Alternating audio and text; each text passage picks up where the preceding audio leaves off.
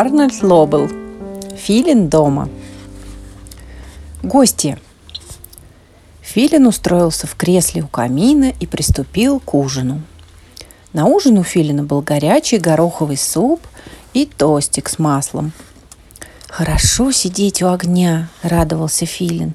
«Особенно, когда на дворе такой холод». Тут в дверь громко постучали. «Кто это стучит, гремит в такую погоду?» – удивился Филин. Выглянул за дверь, а там никого, только снег и ветер. Филин вернулся в кресло. Вдруг опять. Тук-тук-тук. Да кто же это барабанит, тарабанит? Филин снова открыл дверь. Никого, только ветер и снег. «Это зима ко мне стучится», – догадался Филин – Замерзла бедняжка. Пускай посидит у огня. Мне не жалко. Филин распахнул дверь. «Входи, Зимушка», — сказал он. «Входи, погрейся». И Зимушка вошла. Точнее, ворвалась. Колючий ветер отбросил Филина к стене. Зима промчалась по гостиной. Задула огонь в камине. Вихрем облетела прихожую. «Зима! «Ты чего хулиганишь?» – возмутился Филин. «Ты же моя гостья!» В гостях так себя не ведут. Но зима разошлась вовсю. Она хлопала шторами. Она превратила гороховый суп в зеленую ледышку. Она носилась по комнатам и заметала снегом все подряд. «Уходи, зима!» – закричал Филин. «Уходи сейчас же!» Снежный вихрь закружил на месте – Зима вылетела вон, громыхнув на прощание дверью. «Всего хорошего!» — крикнул ей вслед Филин. «Больше не прилетай!» Филин заново развел огонь. Гостиная наполнилась теплом, снег растаял. Зеленая ледышка превратилась в гороховый суп. Филин опять устроился в кресле у камина и, наконец-то, поужинал.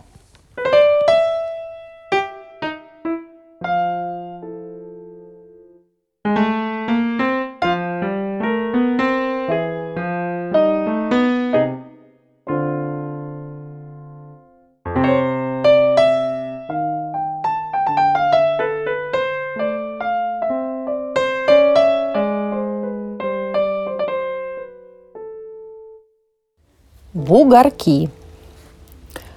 Филин улегся в кровать. «Спать хочется», — сказал он и зевнул. Он совсем уже собрался задувать свечу, как вдруг заметил на своей кровати под одеялом два бугорка.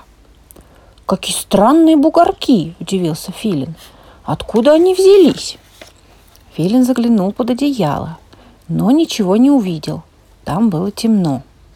Филин закрыл глаза и попытался уснуть, но не смог.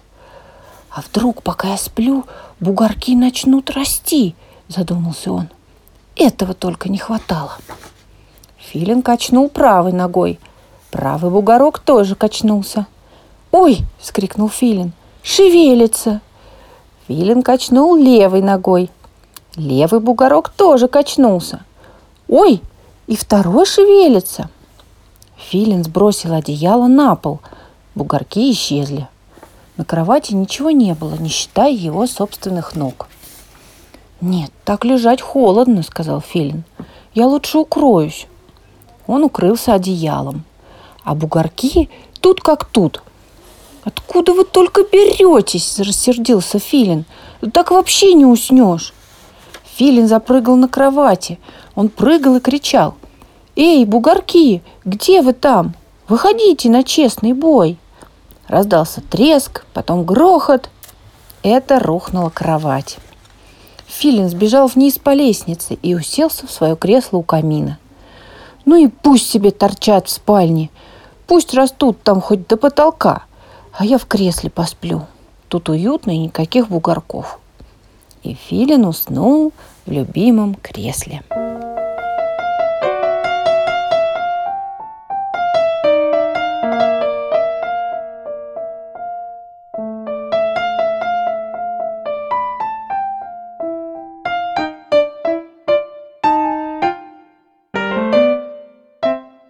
Слезный чай. Филин достал из буфета чайник и сказал, «Сегодня у меня будет слезный чай». Он опустился на скамеечку и поставил чайник себе на колени. «Ну что ж», — сказал Филин, — «приступим». Он сел очень ровно и начал думать о грустном. «Стулья со сломанными ножками», — сказал Филин, и глаза его наполнились слезами. «Песенка старая, давно забытая». Из глаза выкатилась крупная слеза и упала в чайник. «Ложка за печкой, лежит там в темноте, в пыли», — сказал Филин. Голос его дрожал. В чайник упала вторая слеза, за ней третья, четвертая. Книжка с выдранными страничками. Никто ее не прочтет. Часы остановились, никто их не заведет. Фильн уже плакал на взрыд. Слезы градом катились в чайник. «Рассвет! Красивый, красивый!» – всхлипывал Филин а все его проспали. Пюре невкусное, совсем остыло. Карандашик коротенький, совсем сточился. Филин все думал и думал о грустном, и все плакал и плакал.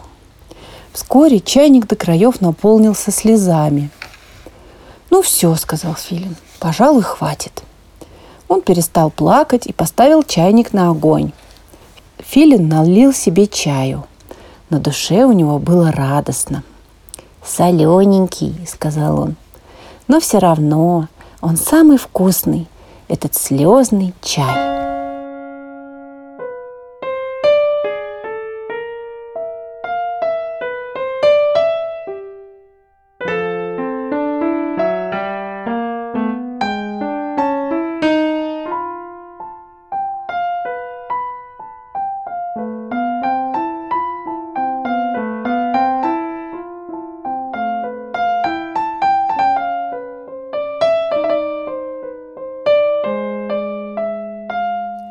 Наверху и внизу.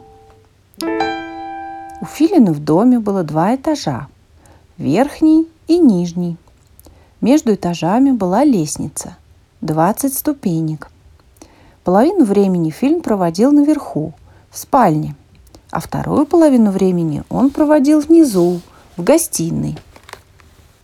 Когда Филин был внизу, он говорил, «Интересно, как там дела наверху?» Когда Филин был наверху, он говорил, «Интересно, как там дела внизу? Если я наверху, мне почему-то хочется вниз. А если я внизу, хочется наверх. Как бы мне сразу оказаться и там, и там? Может, надо бегать по лестнице туда-сюда, только очень-очень быстро». Филин сбежал вверх по лестнице. «Вот я и наверху», — сказал он. Потом он сбежал вниз по лестнице – «Вот я и внизу», — сказал он. Филин забегал по лестнице вверх-вниз, быстрее, быстрее. «Эй, Филин!» — крикнул он. «Ты где, внизу?» Ответа не было. «Нет, я не внизу», — сказал Филин, «потому что я наверху. Наверное, я слишком медленно бегаю». «Филин!» — закричал Филин. «Ты где, наверху?» Ответа не было. «Ясно», — вздохнул Филин. «Я не наверху потому что я внизу. Придется еще побегать.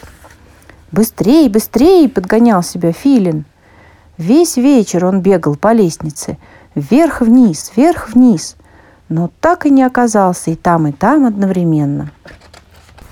«Когда я наверху, — сказал Филин, — я не внизу. А когда я внизу, я не наверху. До чего же я устал?» И Филин сел отдохнуть на десятую ступеньку – потому что она была не наверху и не внизу, а как раз посерединке.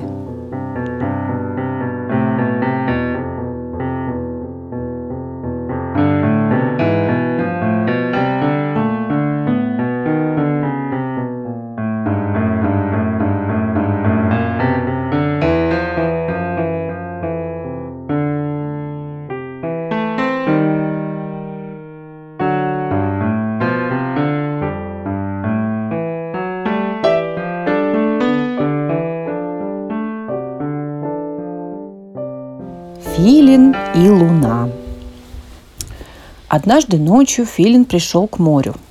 Сел на утес и стал смотреть на волны. Вокруг было темно. Потом над морем показалась макушка луны. Филин смотрел на луну.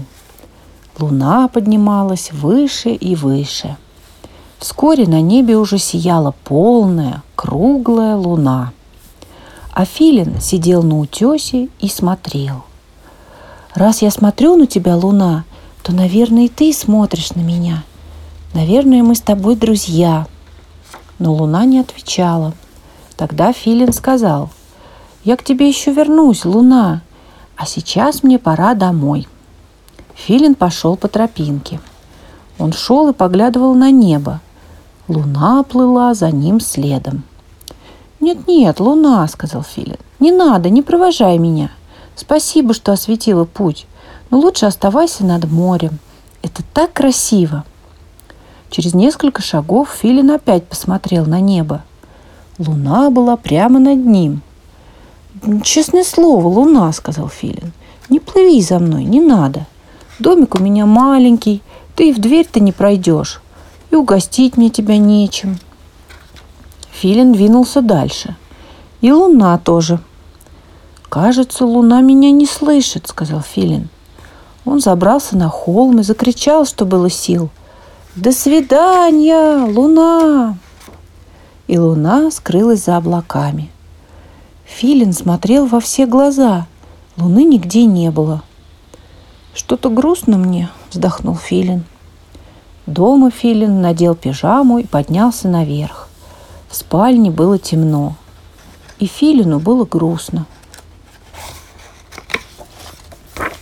Вдруг спальню озарил серебристый свет.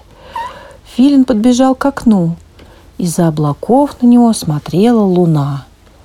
«Ой, луна, ты все-таки решила проводить меня домой. Ты мой самый лучший, самый круглый друг». Филин лег, положил голову на подушку и закрыл глаза. А луна светила ему в окно.